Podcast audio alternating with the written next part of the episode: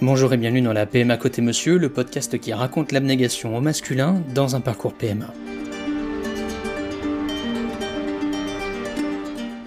Je veux, avant de commencer ce nouvel épisode, vous remercier chaleureusement pour les retours que vous avez bien voulu me donner sur le premier. À celles et ceux qui prétendent, notamment dans les médias traditionnels, que Twitter n'est qu'un déversoir à mauvaises ondes, je leur réponds qu'il existe des îlots magnifiques de solidarité, de bienveillance et de partage, vous l'avez prouvé en nous inondant de messages tous plus touchants les uns que les autres et pour ça, vraiment merci. Le relais du collectif BAMP a sans doute beaucoup aidé, alors un merci tout spécial à cette association, dont je vous mets le lien dans les notes de l'épisode et dont j'espère ne pas avoir écorché le nom. Je vous ai proposé de voter sur Twitter entre différents sujets et vous avez répondu présent, vous avez choisi très majoritairement celui de l'impact de la PMA sur notre couple, Bien sûr, avant de commencer cet épisode, je le rappelle, ça n'a valeur que de témoignage et comme je le dis souvent, ce podcast n'a pas de vocation euh, d'universalité quelconque. Donc on, va être uniquement, bien sûr, sur un témoignage qui concerne mon couple, mais dans lequel peut-être certains d'entre vous se retrouveront. Alors avant même qu'on parle de, PMA, tout ça, à quoi ressemblait mon couple? Eh ben c'est un couple tout ce qui est de plus classique. On était un jeune couple qui se connaissait finalement depuis peu. On s'est rencontrés en 2015, on s'est mariés en 2016 parce que bah, voilà, moi j'ai su tout de suite de mon côté que c'était la bonne personne, donc je l'ai très vite euh, demandé en mariage. Et c'est vrai que jusque-là, bah, c'était pas forcément simple tous les jours, on apprenait à se connaître, on avait nos, euh, nos contradictions, nos caractères différents, etc. Mais on était un jeune couple, entre guillemets, tout ce qui est de plus classique, qui apprenait à apprendre l'un de l'autre, et, et ça, ça, fonctionnait très très bien, euh, même si c'était pas évident tout le temps, ça n'empêche qu'on était un couple plutôt stable, et qui à son rythme, apprenait euh, à grandir ensemble. Et puis il y a eu ce coup près où on, nous apprend donc qu'il y a une situation d'infertilité et qu'il va falloir entrer en PMA. Et là, beaucoup de choses changent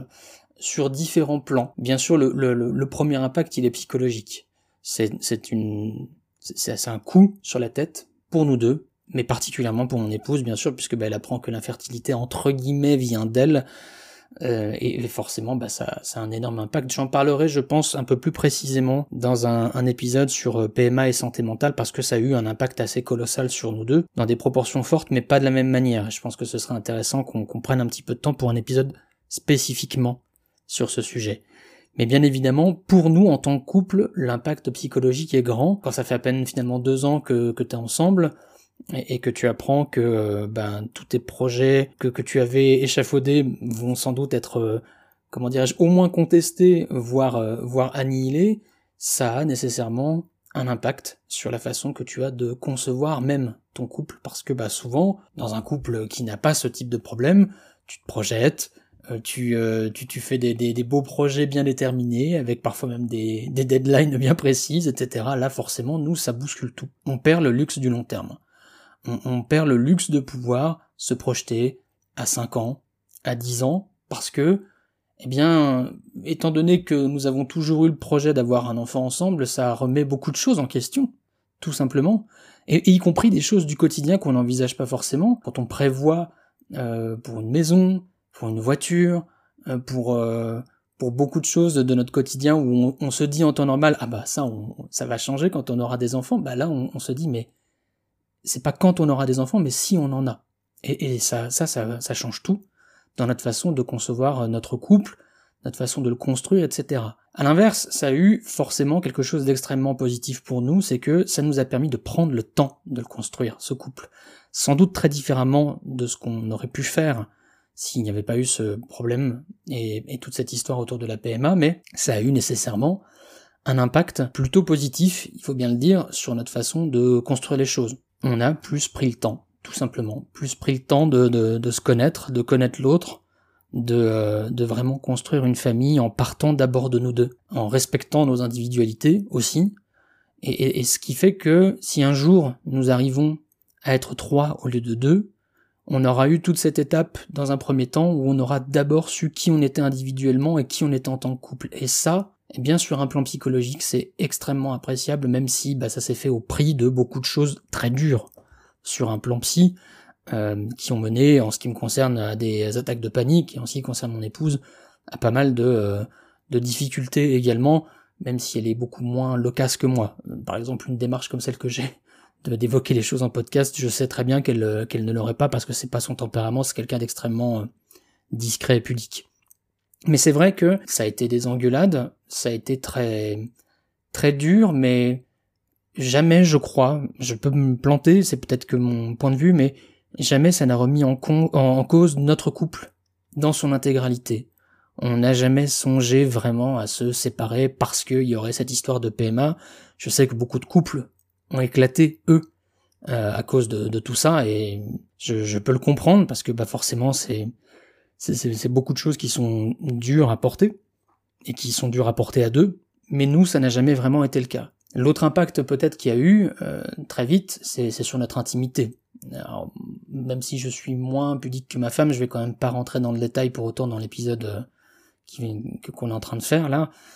Mais forcément, ça a un impact, je pense, pour beaucoup de monde quand on commence par les stimulations et que pendant un certain temps, on t'explique que tel jour au pluriel dans le mois, c'est le moment. Faut y aller. Allez, euh, c'est parti. Maintenant, faut copuler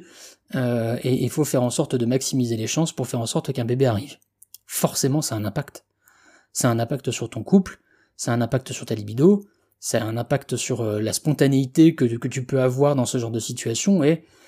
sans rentrer bien évidemment trop dans le détail parce que c'est pas l'objet, je pense que beaucoup ont vécu ça et pourront partager ça avec moi. Ça, a eu nécessairement des conséquences euh, très rapidement sur notre sur notre couple. Mais c'est vrai que ça, ça, a un impact de manière générale la, PMA sur euh, sur la façon de le concevoir ce couple. Alors je le disais parfois en très très dur, beaucoup de beaucoup de moments où il a fallu qu'on se retrouve, beaucoup de moments où il a fallu que l'un relève l'autre et vice versa beaucoup de moments de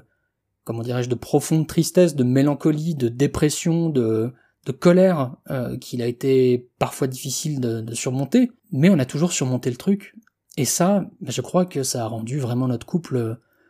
beaucoup plus fort que ce qu'il aurait été sans, cette histoire. Alors j'irai pas jusqu'à dire que c'est un mal pour un bien, franchement j'irai pas jusque là. J'échangerai volontiers ma vie de ces quatre dernières années contre une vie euh, sans, sans ces encombres euh, là. Mais pourtant, je dois bien reconnaître que ça a fortifié mon couple d'une façon que je n'envisageais absolument pas quand j'ai rencontré mon épouse. Enfin, celle qui allait devenir mon épouse. J'envisageais pas le couple de cette façon-là.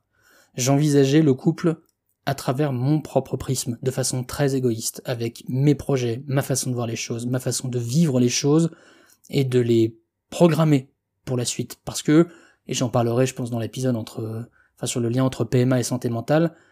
j'avais une histoire personnelle notamment qui faisait que je planifiais les choses d'une certaine manière pour euh, pour atteindre mon petit projet de vie perso sans prendre en compte forcément la vie des personnes que j'avais autour de moi, ce qui a fait que mes précédentes relations ont été un désastre. Là, forcément, ça m'a permis d'envisager les choses d'une autre manière, ça m'a permis vraiment de construire un couple. Et, j'allais même dire, au-delà de construire un couple, de construire une famille. On dit souvent que, euh, euh, alors à la fois parce qu'on pense vraiment et aussi parce que euh, parce qu'on a on a envie de le revendiquer que une famille c'est pas forcément euh, comment dirais-je un noyau dur de parents avec des enfants. Mais c'est tout simplement ce qu'on construit même juste nous deux. Nous sommes tous les deux notre propre famille. Et j'aime beaucoup dire ça parce que c'est vraiment ce qu'on a construit ces dernières années. Ma, femme mon épouse est ma famille et, et, je suis euh, sa famille et on a construit ça et